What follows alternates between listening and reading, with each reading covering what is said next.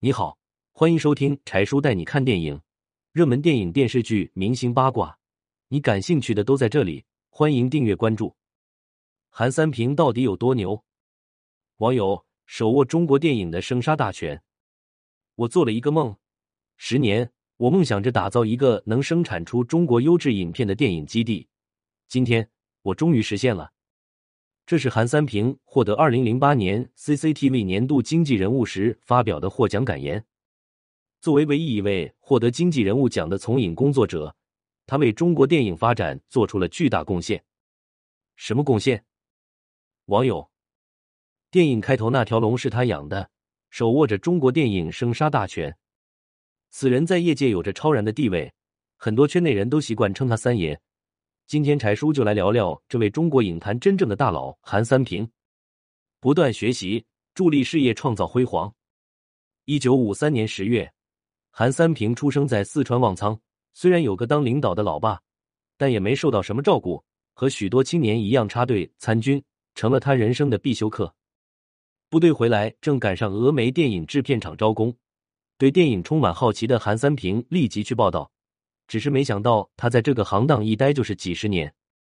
初进电影厂，韩三平从最基层的照明工作起，凭着多看多学的劲头，他渐渐对整个电影制作流程有了初步了解。为了填补知识空白，韩三平乘着高考恢复的东风，考上川大中文系，随后。又马不停蹄跑到北京电影学院参加导演进修，在这里他与黄建新成为舍友。巧合的是，若干年后，两人成为这届进修班里最亮的星。勤奋的人运气不会差。回到峨眉电影制片厂，韩三平的事业开始步入上升通道，很快就从导演升为副厂长，分管创作部和音像部。此时，厂里正准备拍摄电影《峨眉飞刀》，他看到剧情老套。当场就把编剧钱道元找来，要求在电影中加入动作戏。负责拍片的张希和导演听说此事，心里很不高兴，走进韩三平的办公室。韩厂长，这马上就要开机了，临时加戏恐怕耽误进度。再说这剧本早都审好了，你再加戏也有点不合规矩啊。韩三平听完也不生气，慢悠悠回了一句：“耽误了进度，我们可以抓紧时间拍摄。”电影拍出来不好看，砸的可是峨眉厂的招牌。这事就这么定了，有什么问题我担着。事实证明，韩三平的眼光非常独到。峨眉飞刀上映后引起巨大反响，创下峨眉电影厂拷贝发行数量之最，全场上下都对这个年轻的副厂长刮目相看。作为革命军人后代，韩三平对历史始终心怀敬意。职业生涯中执导的第一部影片《不沉的地平线》，就讲述了一个老红军战士在迟暮之年重返草地，追忆战友的故事。从小就崇拜英雄的他，对伟人有着深深崇敬之情。电影《毛泽东的故事》就出自他手，是一部视角独特的影片，主要描写了从一九四七年到一九七五年，将近三十年间毛泽东许多重要的历史片段。这部电影曾经获得中宣部五个一工程奖。在忙碌的工作中，韩三平的事业也迎来了新的发展机遇。九十三年，广电部组织各大电影厂开会，讨论在市场经济下影视行业的发展前景。开会之前，厂长忽然生病，作为副厂长的韩三平只能临时顶上。他在会上把电影行业面临的问题以及未来发展方向都做了精彩的阐述。一番言论给参会领导留下深刻印象。没过多久，韩三平就被调到北影厂担任副厂长，勇敢创新，开启电影新模式。刚到北影厂，他发现这里也和许多同行一样面临人员老化、拍摄资金缺乏等问题。每当遇到困难，韩三平就会用毛主席语录来鼓舞士气。胜利的希望往往存在于在坚持一下的努力之中。他深知，只有被观众认可。才是电影成功的关键所在，好题材才有号召力。韩三平第一次听闻孔繁森的故事要被拍成电影后，心里就有一种直觉，这绝对是一部叫好又叫座的影片。可惜棋差一招，这个剧本已经被山东电影电视剧制作中心攥在手里。韩三平听到消息，心里特别着急，他特意找到有关领导，表达了自己的理念。认为描写优秀共产党员的作品就应该集合最好的导演、编剧和演员。经过韩三平的游说，最终北影厂参与到电影《孔繁森》的拍摄当中。不出所料，这部电影上映后获得多项大奖。更令人惊讶的是，韩三平开创了全新的贺岁片模式。当初，影坛大哥成龙的动作大片《红番区》首次以贺岁片的名义引入内地，引起轰动，一举夺得当年票房亚军。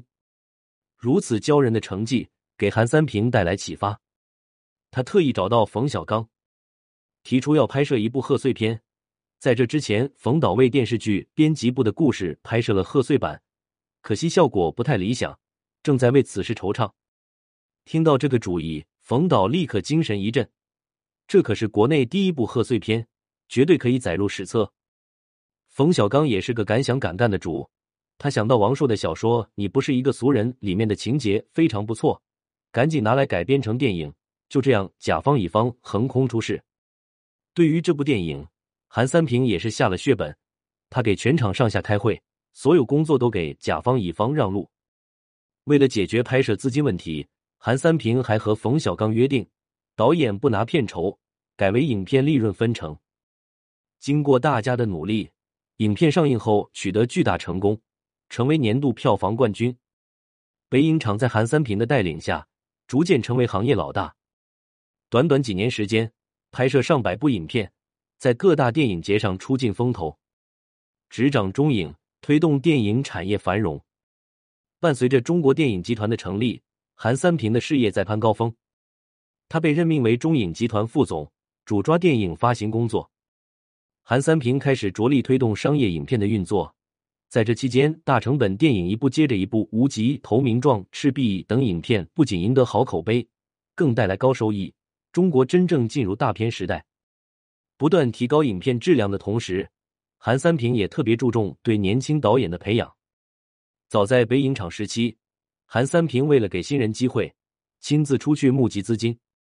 他曾语重心长的对陆川说：“我对你们只有一个要求，那就是要好好拍戏，有其他困难我来想办法。”为了支持陆川的寻枪，他还亲自在电影里客串了警察局长这个角色。无独有偶，宁浩也曾经受到过韩三平的提携。当初，影片《疯狂的石头》送去郭审，韩三平对这部作品很满意，当即对宁浩提出买一百个拷贝。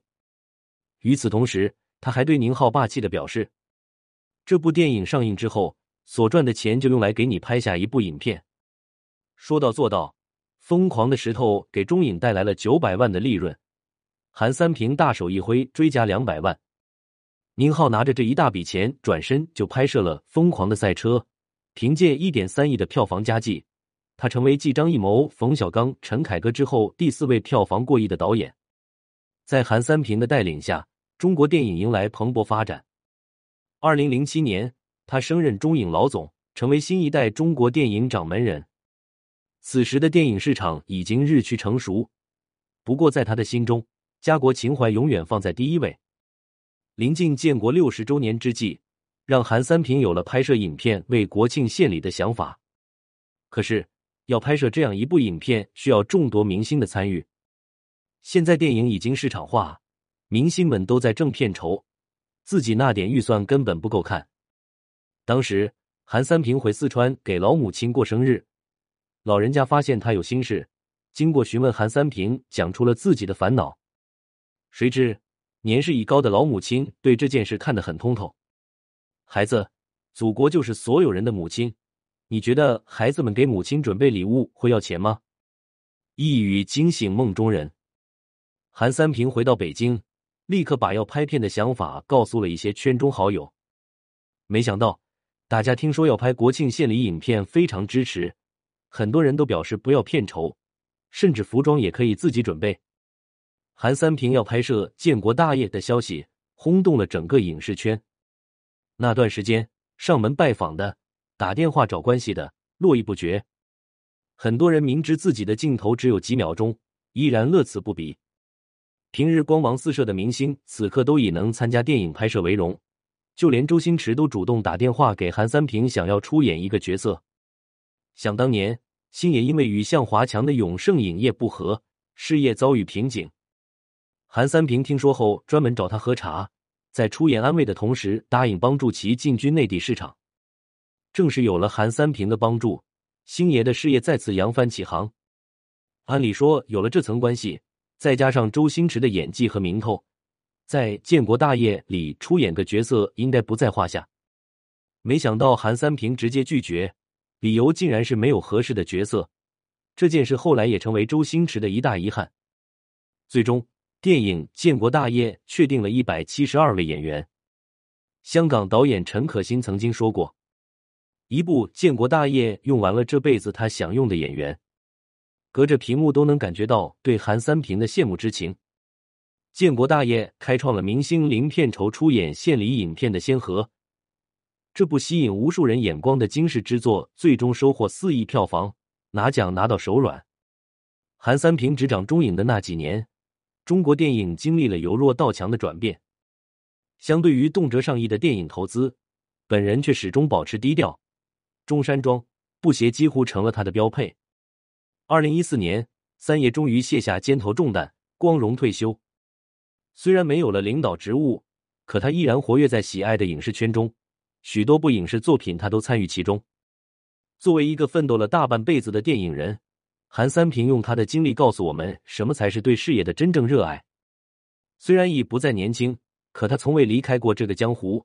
也许过不了多久，他还会给我们带来一部自己拍摄的影片，谁知道呢？And，文《冰雪奇缘》，责编：雨飞年。关注柴叔带你看电影，更多精彩不迷路。